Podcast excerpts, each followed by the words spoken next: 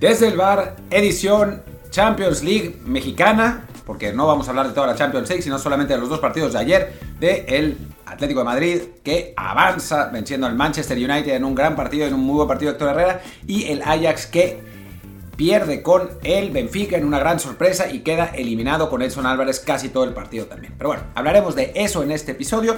Yo soy Martín del Palacio y me acompaña como siempre Luis Herrera. ¿Qué tal Martín? ¿Y qué tal gente que nos acompaña? Como siempre, también les recuerdo que estamos en Spotify, Apple Podcast y muchísimas apps de podcast más. Así que por favor suscríbanse en la que más les guste, en una segunda incluso para cuando haya caídas. Y así también, y también les encargamos por favor que nos dejen un review de 5 estrellas con comentario en Apple Podcast para que más y más gente nos encuentre y así sigamos haciendo contenidos todos los días de la semana, bueno, lunes a viernes, algún sábado o domingo con la Fórmula 1 también habrá el especial de GP Fans, pero aquí estaremos a diario hablando de lo mejor del deporte internacional, evidentemente enfocado al fútbol mexicano en ocasiones, como es en este caso, que dice Martín, no tenemos la Champions League con toque mexicano, lo que fue la noche europea de ayer martes, y pues, pues así que sabor agridulce que, el que nos quedó, ¿no? Por un lado, lo bien que le facturó Herrera y por otro, pues la despedida de Edson. ¿Con cuál quieres empezar? Pues arranquemos con las malas noticias, ¿no? Arranquemos con, con la, la, derrota del Ajax, que la verdad es que sí fue sorprendente. Eh, habían sacado un 2 a 2 de Portugal, de Lisboa, jugando mejor el Ajax, además, ese partido. Tenía pinta de que el, la vuelta iba a ser, pues, si no un trámite, un, un partido que se definiría pues sin demasiados contratiempos para el equipo, de, el equipo holandés, que dominó tuvo las mejores opciones, pero las falló. Tampoco es que haya dominado abrumadoramente, pero dominó, tuvo las mejores opciones, las falló. Y a final de cuentas, un, eh, pues un balón parado típico en un remate de cabeza de Darwin Núñez, el uruguayo del Benfica, le da el triunfo a los portugueses y con eso avanzan a los cuartos de final y queda fuera el equipo de Edson Álvarez. Ahí está Luis que ahora les dirá las estadísticas y son como medio de risa. Pero bueno, pues a veces no gana el que lo merece realmente, ¿no?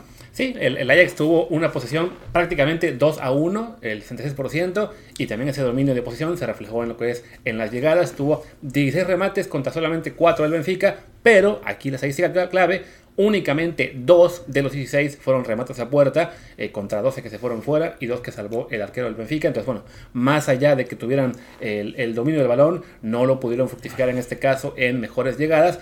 Y eso abrió la puerta para un Benfica que, bueno, estaba esperando la oportunidad. Le llega en un tiro de esquina con una muy mala salida del portero Onana, que además luego se vio en otro partido una jugada parecida en la que ahí sí, ¿quién fue? O Black, ¿no? También tuvo una salida muy buena en un tiro de esquina similar que salva al Atlético, pero bueno, en Ojo este... que no fue un tiro de esquina, fue una falta cometida muy pegada al tiro de esquina, cometida precisamente por Edson Álvarez, ¿no? No, no, esa fue la falta. Eh... Ah, sí, me refieres sí. tú al, al, gol de. Al gol, sí, de, al gol de Fica, exactamente, claro. Sí, sí, no, no fue tiro esquina, como dices, fue una falta de Edson. Eh, estaba yo tratando de olvidar que había tenido Edson cierta participación. lo habías bloqueado, lo habías no. bloqueado de tu mente. Claro, que hay que decir, bueno, que la falta previa fuera de Edson es simplemente eh, una anécdota, no, no, es que fuera un error garrafal suyo cometer esa falta. Para mí no era ni falta, ¿eh? Sí. O sea, viendo la jugada. Simplemente, bueno, le, le, le, queda a él ese mal sabor de boca de haber eh, abierto la puerta a una de las pocas llegadas clave del Benfica y a fin de cuentas la que se convierte en el gol. Pero sí, bueno, un partido en el que eh, el Ajax, pues además mostrando lo que ya hemos visto eh, a lo largo de toda la temporada, tanto en la Eredivisie como en la fase previa de la Champions League, bueno, en la fase de grupos, en la cual había dominado a placer prácticamente todos sus partidos, pero desafortunadamente en este caso pues se encontró por fin a un rival que le pudo hacer... Eh, pues que le pudo aguantar el, lo, que, lo que fueron los embates de ataque y tuvo mejor oportunidad de aprovechar este, para este gol. Y pues es una pena porque nos quedamos sin Edson en la Champions, ¿no? Sí, la verdad sí es una pena eh, porque bueno, tenía buena oportunidad el Ajax, había dominado por completo su grupo, habían ganado todos los partidos. De hecho, esta es la primera derrota y última que tienen en la Champions.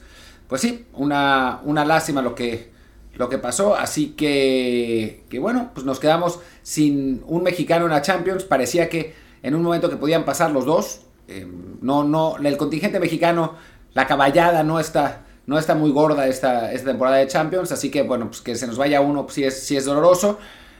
Pero por el otro lado, no sé si todavía quieres decir algo más de este partido, porque si no, podemos pasar al, al del Atlético, del que vamos yo, a comentar mucho más tiempo. Yo diría que si hablemos un poco más de partido, porque si no, este programa nos queda 10 minutos y acaba en foto pero bueno. No, no, que podemos hacer también previa de, previa de Europa League. Sí, no, y también, y también bueno, hablarte un poco de, de, Edson Álvarez, justo publicó hace un par de horas nuestros amigos de Kicks una estadística de Edson Álvarez en esta Champions League, para, bueno, sobre todo para quienes se haya quedado el mal sabor de boca de que haya quedado eliminado y le quieran culpar por el por esa falta. De todos modos, bueno, su actuación en este partido eh, redondea lo que ha sido un muy buen, un buen, muy buen año para él, perdón.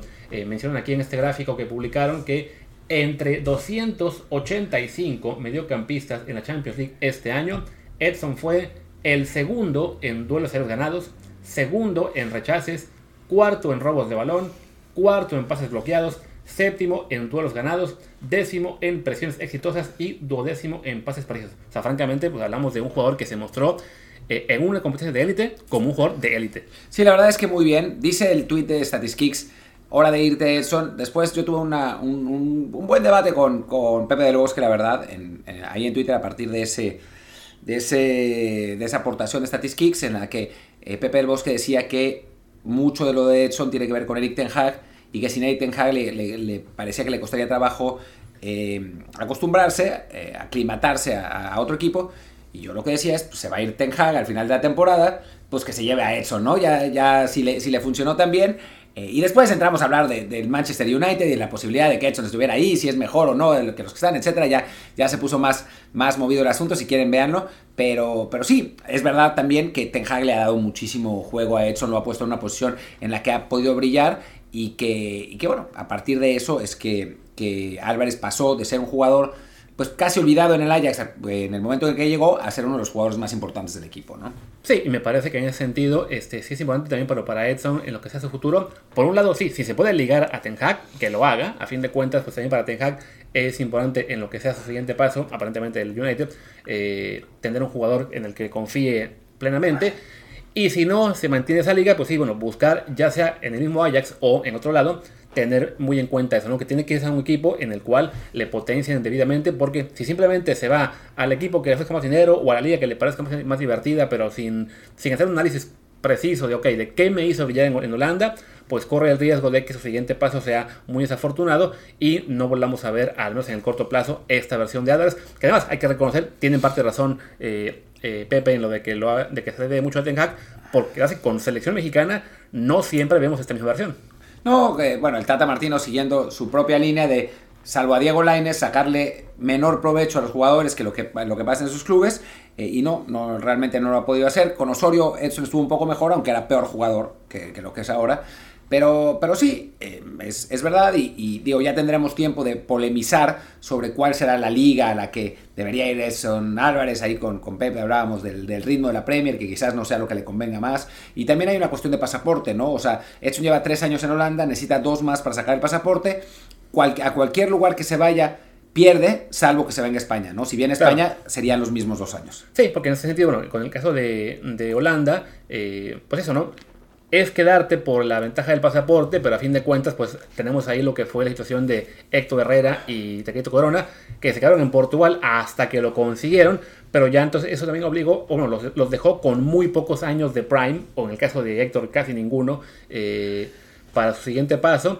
Para Edson en ese momento, pues si, si la cuestión pasaporte fuera la, digamos, una de las claves para tomar la decisión, pues más bien sí, buscar un acomodo en España y ahí sí saber de que al tercer año ya es comunitario, para entonces tendría él, si no me equivoco, 27, 28 años, aún le quedará algo de, carrera en donde pueda elegir él lo que se le dé la gana, ¿no? Pero sí, en este momento eh, creo que sí debe estar pensando ya en marcharse a un mejor club, si se puede con Ten mucho mejor, y ya para cerrar, pues podemos comentar lo que fue su actuación de ayer. Aquí encontré los datos. También para quien quiera echarle la culpa de que no, no, sí fue su falta la que fastidió todo, pues Abel jugó 81 minutos, tuvo hasta dos disparos, un drible exitoso, 4 de 5 tacleadas ganadas, que fue el que tuvo más en el partido, un rechace, 4 intercepciones de balón, 4 recuperaciones, 13 duelos ganados, que fue también el que tuvo más en el partido. Eh, intentó dos balones largos, solamente fue 1-1. Y bueno, aquí la calificación que alguien puso, pero no sé de dónde venga, es 7.8.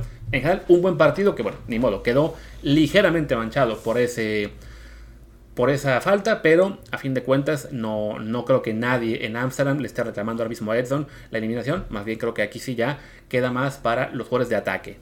Sí, sí, sí, si tienes 16 oportunidades y no puedes poner más que dos al marco, y de hecho dos de esas 16 tiros fueron del propio Edson, pues sí ya te dice más o menos cómo está la cosa, ¿no? Y bueno, pasando a las buenas noticias, ahora sí que ya llegamos a la mitad del programa, así que está perfecto, podemos irnos al, al siguiente partido, pues el Atlético de Madrid fue y con mucha personalidad le ganó al Manchester United 1-0 en Old Trafford con Héctor Herrera eh, jugando los 90 minutos siendo fundamental en el gol, dado la, la, mirada eh, matadora que le echó a Renan Lodi para que no fallara su disparo y la intimidación funcionó porque el, lateral brasileño la metió.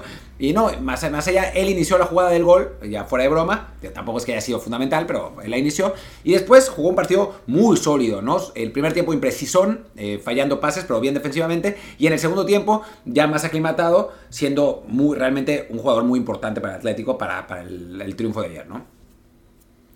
Sí, la verdad es que había ido un poco de. Bueno, fue de menos a más Héctor en este encuentro. Incluso comentamos, estábamos en el partido eh, en el primer tiempo, de que no parecía ser su mejor juego justo en, el partido clave cuando lo vimos en, vivo. Pero sí, en el segundo tiempo se fue asentando, se fue, se fue haciendo eh, de los mejores en la cancha. Además, algo muy destacable teniendo, teniendo enfrente, por ejemplo, a un Pogba que hasta le acabó dando un llegue en la cara que estábamos temiendo de que, o oh, no, con lo cara que le salió.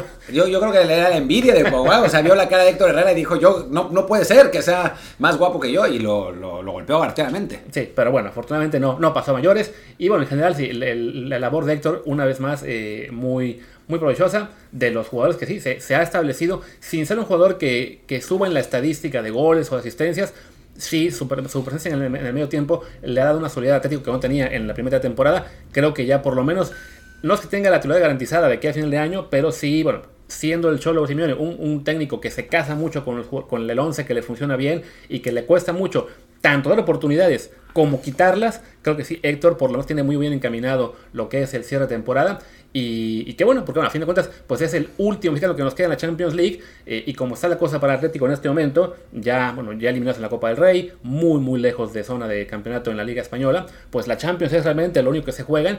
Y la tienen muy complicada porque entre los ocho que van a avanzar, bueno, aún nos falta conocer un par al momento que grabamos esto, pues creo que Atlético se va a quedar entre el sexto, séptimo quizá. Sí, es de lo peorcito, eh, porque además, bueno, esta versión Atlético, si bien ha mejorado, y coincide la mejoría con, Héctor, con la titularidad de Héctor Herrera, lo que parecía completamente inverosímil eh, al, principio de la temporada, si bien ha mejorado todavía a nivel calidad no tiene nada que ver con el equipo que eh, ganó la liga ganó ligas en España bueno el año pasado eh, con el equipo que llegó dos veces a final de Champions o sea es, otro equipo no y, y, sí si analizamos a los a los equipos que, que sobreviven por el momento en la Champions pues estará mejor que quizás el que gane Villarreal Juve y, y que el Benfica, quizás. Que el Benfica, sí. Y ya, ¿no? Y porque, ya. Porque te quedan, pues bueno, te queda un Real Madrid que, a fin de cuentas, pues con la suerte que haya sido y con la lesión de Benzema, que no sabemos hasta qué gravedad tenga, pues en este momento está arrasando en España, no podemos poner Atlético al mismo nivel.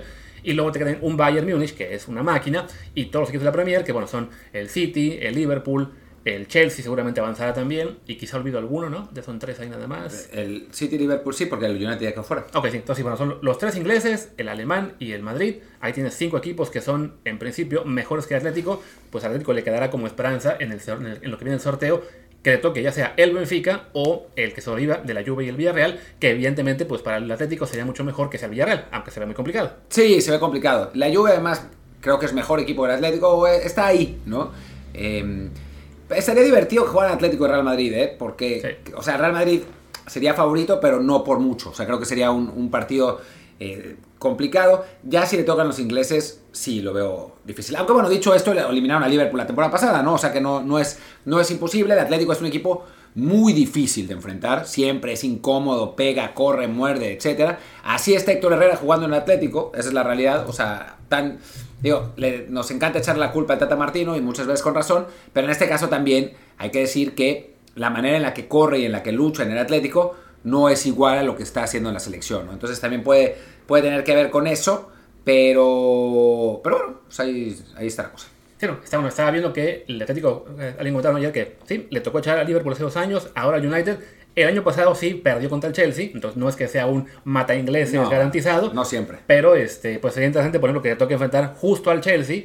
No solamente porque bueno, este Chelsea no se ve tan poderoso como el que fue campeón el año pasado, o incluso como ya la temporada, sino también todo lo que es el, pues el revuelo a su alrededor con la sanción de Roman Abramovich y que el equipo está eh, pues a punto de ser vendido, que no saben si van a poder vender o comprar jugadores en el, de aquel verano. Justo antes de arrancar el programa me llegó notificación de que el Chelsea tendrá que jugar los juegos en casa eh, a puerta cerrada. Entonces, para cualquiera que sea el rival, pues sería una gran ventaja ahí, ¿no? sí, sí, ah, sin duda, sin duda alguna, ¿no? Digo, aún así, creo que el Chelsea es mejor equipo del Atlético, pero bueno, sí sería, sería una buena oportunidad. Los que sí creo que todos tenemos claros, es, claro es que si le toca enfrentar al City, al Liverpool o al Bayern, ahí sí serían amplísimos favoritos los tres. Como lo serían contra cualquiera, ¿eh? Creo Claro. que o sea, esos, esos tres son los grandes favoritos para ganar el torneo en general. Bueno, y hay que decir que el Chelsea, cuando grabamos, estamos dando por hecho que va a avanzar. Para cuando ustedes escuchen esto, seguramente o se estará jugando o ya se habrá jugado el partido contra Lille. Bueno, no descartemos que Lille los eche, pero sí se ve Difícil. realmente muy, muy difícil, ¿no? O sea, el Lille que fue el campeón sorpresa en Francia la temporada pasada y que le tocó la ventaja de un grupo muy inconsistente en esta temporada con el Sevilla, con el Wolfsburg y con el Salzburgo, si no me equivoco. Ajá. Eh, pero bueno, ya, ya vimos al Salzburgo avanzar en ese grupo y quedar fuera con una goleada 7-1 ante el Bayern Múnich. No es que el, no es que el Chelsea sea el, sea el Bayern, pero sí, francamente, pues se ve muy complicado que el Lille le vaya a dar la vuelta en este segundo partido, ¿no? Sí, sí, la verdad es que no, no se ve muy bien cómo, pero bueno, eh, en fin, eh, en general creo que el Atlético llega, este tipo de cosas siempre son importantes, ¿no? O sea, el Atlético le llega a su mejor momento en las instancias decisivas de Champions y eso pues te puede dar mil cosas, ¿no? O sea, recordemos tío, también con la pandemia y todo, a, a un Red Bull Leipzig que terminó en semifinales, que eliminó al propio Atlético Sí. en, la, en la Champions hace dos años. O sea, el mismo Chelsea, ¿no? Que había, estaba súper mal hasta que de pronto llega Tuchel y lo, lo- lo- lo levanta al máximo para terminar ganando la Champions. O sea, llegar con ese impulso ayuda. Y bueno, qué bien que un mexicano sea directamente responsable, ¿no? De ese, de ese impulso.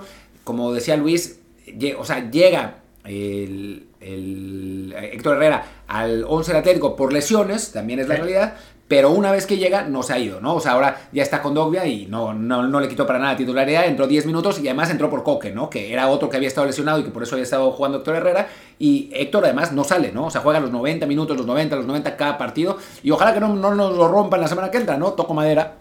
Por favor. Pero- Que además, recordemos que bueno, el- el- ya la semana que viene es la fecha FIFA. O sea, de, de aquí en ocho días tenemos el juego de Estados Unidos. Así que por favor, Héctor, que salga bien librado del partido de Liga. este. Infelizmente, infelizmente está suspendido. Ah, cierto. Bueno, entonces, bueno, entonces puede llegar un poquito tocado. eh, pero sí, no, que, que- que esté para los que, los que siguen, aunque ya sean menos relevantes. Y bueno, y lo que que pones el ejemplo de cómo con Diogbe entró por Coque, que Coque, recordemos, hasta hace un año quizá era de las vacas sagradas de- del Atlético.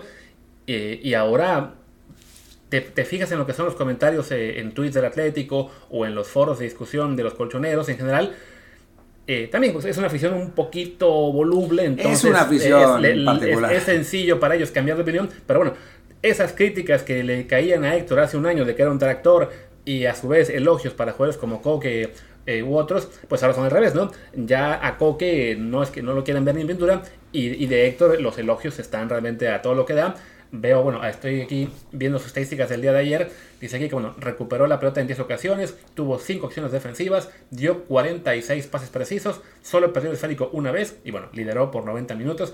Es en general el Héctor Herrera que todos queremos ver en el Atlético, en Champions, en Europa y por lo menos por un año más. Y pues esto nos recuerda que qué coraje que esto se nos acaba en dos meses, básicamente. Sí, la verdad es que qué coraje. eh, bueno, como ya lo habíamos dicho en la, en la edición pasada, pues el propio Héctor Herrera lo dijo. eh, vamos a poner la grabación. Hostia, tío, pero es que yo tengo que asegurar el futuro de mi familia, majo. Es que, tronco, eh, así, así es lo que tiene que ser. Y los, los- la pela es la pela, tío. Y ya, eh, eso fue lo que declaró Héctor Herrera eh, al, al explicar por qué se fue a la MLS.